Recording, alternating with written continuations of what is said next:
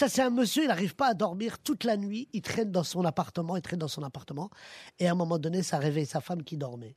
Et là, sa femme lui dit Chérie, pourquoi tu dors pas? Il dit Écoute, euh, demain, on est le 12. Il dit Oui, alors? Il dit bah, Le 12, demain, je dois rembourser euh, Michael. Je dois lui rendre 200 000 euros.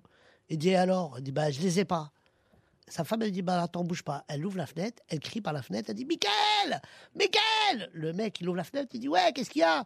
Il dit, mon mari, il doit te donner 200 000 demain Il dit, oui. Il dit, bah, il les a pas. Elle a fermé la fenêtre, elle dit, dors. Maintenant, c'est lui qui va pas dormir.